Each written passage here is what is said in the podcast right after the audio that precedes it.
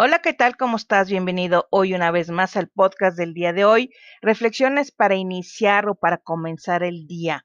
Hoy está hablando de la palabra esperanza y la palabra dice, cuando la gente les hace burla y los persigue y miente acerca de ustedes, dice toda clases de cosas malas en su contra, estén contentos porque les espera una gran recompensa en el cielo.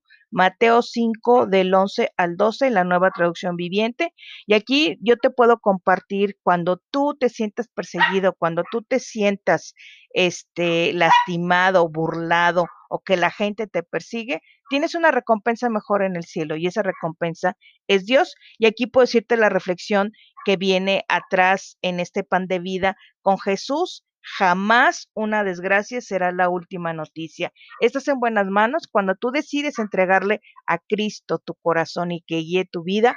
Él te va a proteger de tus enemigos. Y acuérdate que Él es tu roca, Él es la esperanza, Él es tu refugio. Entonces tú cuando te sientes afligido, con miedo o que sientes el ataque de tus enemigos, recuerda orar por tus enemigos, bendecir a tus enemigos y poner todas tus planes y tus cosas con Dios, porque Dios te va a dar una protección especial hacia ti. Y esto yo recuerdo un testimonio que yo vi de de una persona que dice que él quiso, él quiso eh, atacar a su amigo porque su amigo se había convertido en cristiano y dice que él estaba esperando el momento de atacarlo, que él traía un cuchillo y el amigo lo había recibido en su casa y le había dado mucho gusto verlo y estaban platicando y cuando se levantó el amigo, el otro se levantó para atacarlo y resulta que hubo una fuerza, una fuerza muy grande que lo impidió y le dijo el amigo que lo iba a atacar.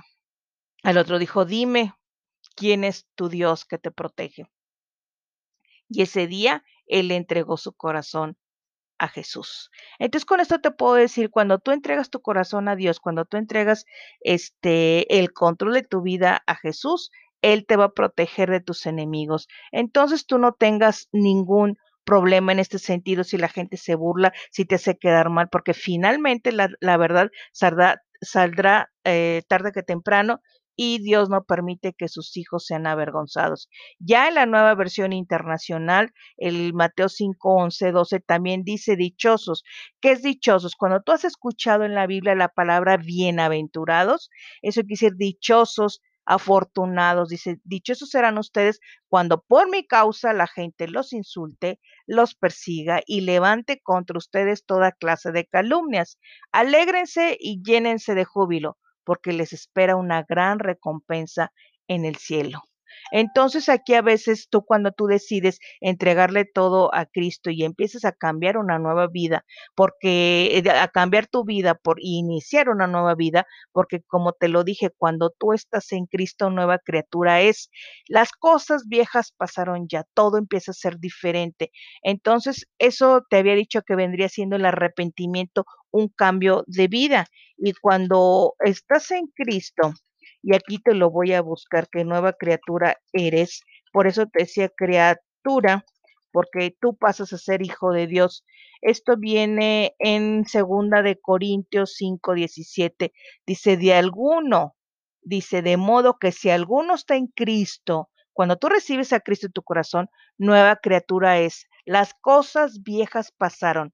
Aquí todas son hechas nuevas. Entonces, cuando tú haces esa oración de recibir a Cristo en tu corazón, Él toma toda tu vida pasada y la avienta en el, al fondo del mar y Él ya no se vuelve a acordar.